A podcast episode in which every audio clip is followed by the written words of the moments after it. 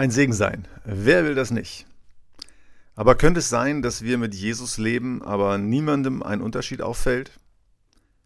Ich habe vor einiger Zeit das Buch Die Welt überraschend von Michael Frost gelesen und dabei eine einprägsame Methode kennengelernt, wie man in positiver Hinsicht ein fragwürdiges Leben führen kann und ein Segen für andere Menschen werden kann.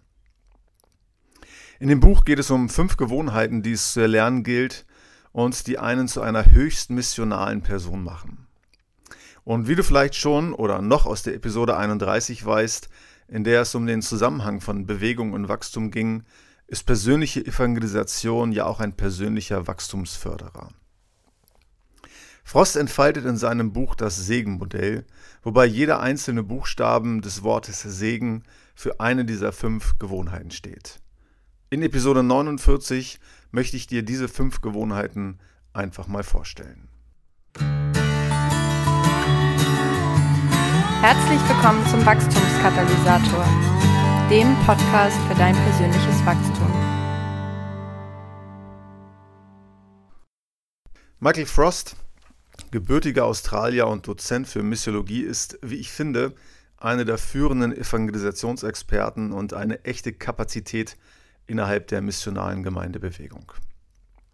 In seinem Buch schlägt er fünf Gewohnheiten vor, mit Hilfe derer wirklich jeder Nachfolger, jede Nachfolgerin von Jesus einen missionalen Lebensstil entwickeln kann.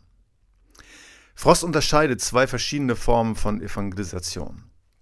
Frost sagt ausdrücklich, dass nicht jeder Christ ein Evangelist ist und die Zahl der begabten Evangelisten wahrscheinlich nicht so hoch ist, wie immer behauptet. Nicht jeder oder jede Gläubige besitzt die Gabe der Evangelisation, so Frost. Aber Christen sollen sich in Wort und Tat auf eine Weise verhalten, dass sie Fragen zu ihrem Glauben provozieren und mit Nichtchristen in einen Dialog treten können.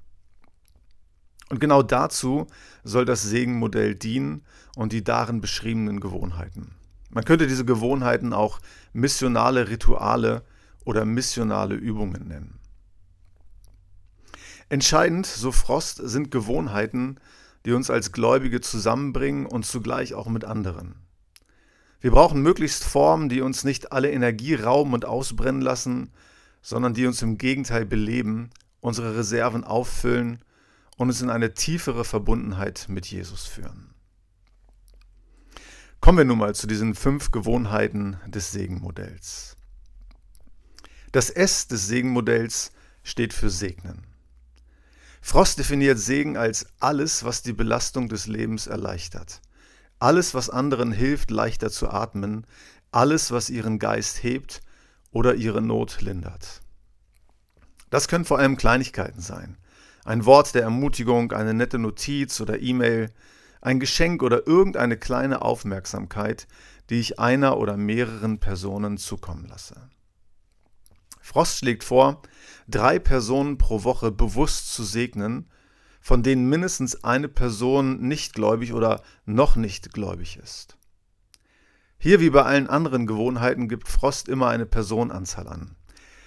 Ich weiß ehrlich gesagt nicht, ob das unbedingt erforderlich ist. Wichtig scheint mir nur, dass es auf jeden Fall auch immer eine Person gibt, eine Person gesegnet wird, die Jesus noch nicht kennt.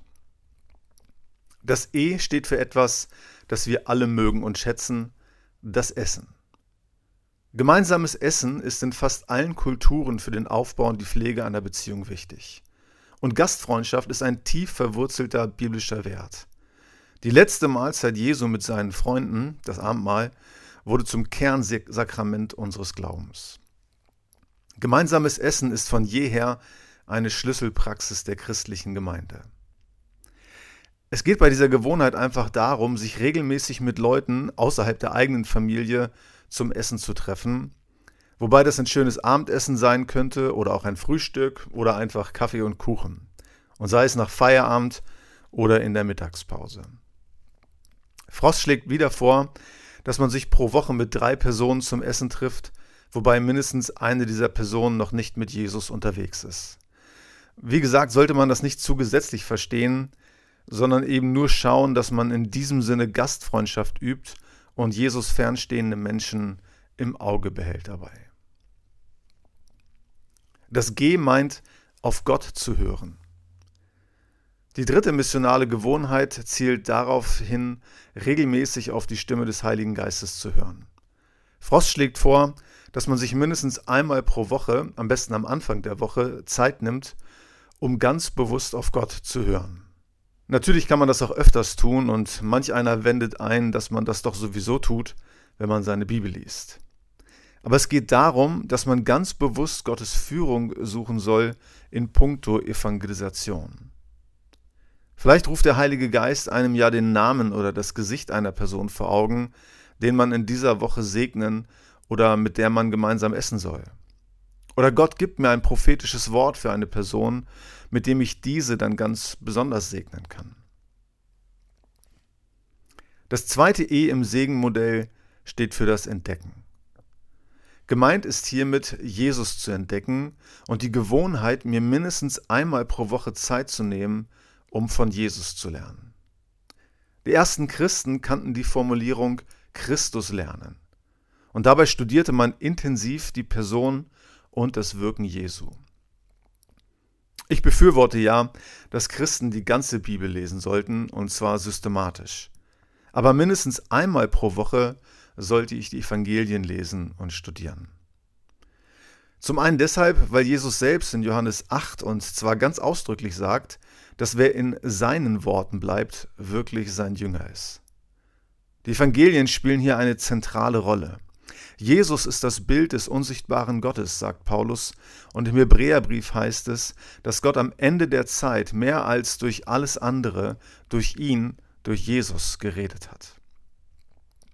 Aber es gibt noch einen zweiten Grund dafür, dass wir Jesus und die Evangelien regelmäßig unter die Lupe nehmen sollten. Wir müssen Jesus und sein Wirken einfach immer tiefer verstehen, wenn wir begeistert von ihm sein sollen und begeistert von ihm erzählen wollen. Und das ist ohne ein unablässiges Studium der Jesus-Biografien, ohne ein Studium der Evangelien einfach nicht möglich. Jesus zu entdecken kann zudem auch bedeuten, dass man außerbiblische Bücher über Jesus liest. Zum Beispiel das Buch Der wilde Messias, übrigens auch von Michael Frost geschrieben, was ich an dieser Stelle einfach mal empfehlen möchte. Die fünfte und letzte Gewohnheit, das N des Segenmodells, ist das Notieren. Beim Notieren geht es darum, dass ich schriftlich reflektiere, wie es mir in der letzten Woche als Gesandter, als Missionarin gegangen ist. Frost nennt das missionale Notizen. Das schriftliche Festhalten meiner Erfahrungen, der negativen wie auch der positiven, hilft mir dabei, mir meiner missionarischen Aufgabe mehr und mehr bewusst zu werden.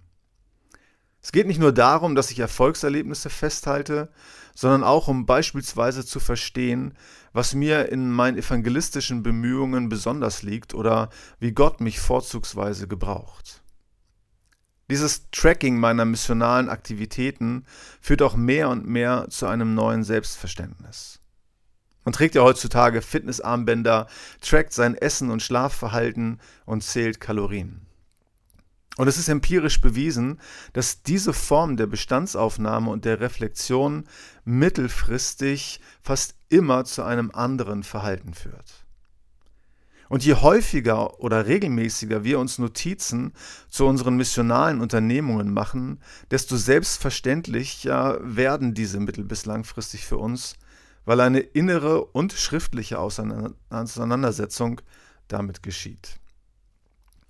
Frost empfiehlt, dass man das je nach Typ jeden Tag oder zumindest einmal pro Woche tun kann und solch missionale Notizen anfertigen sollte. Hier nochmal die fünf Gewohnheiten des Segenmodells im Überblick. S wie segnen. Ich werde mir in dieser Woche vornehmen, drei Personen zu segnen, von denen mindestens eine nicht mit Jesus unterwegs ist. E wie Essen. Ich werde in dieser Woche mit drei Personen essen, von denen mindestens eine nicht zur Gemeinde gehört. Geh wie Gott hören. Ich werde mir in dieser Woche mindestens einmal Zeit nehmen, um auf die Stimme des Heiligen Geistes zu hören. E wie entdecken. Ich werde mir in dieser Woche mindestens einmal Zeit nehmen, um Jesus zu entdecken. N wie notieren. Ich werde mir in dieser Woche notieren, wie ich andere Menschen in Wort oder Tat auf Jesus hingewiesen habe. Die beschriebenen fünf Gewohnheiten helfen nicht nur bei der persönlichen Evangelisation, sondern tragen auch ganz wesentlich zu meinem persönlichen Wachstum bei. Wer jede Woche drei Menschen segnet, wird großzügiger werden. Wer gemeinsam mit anderen ist, wird gastfreundlicher und beziehungsfähiger.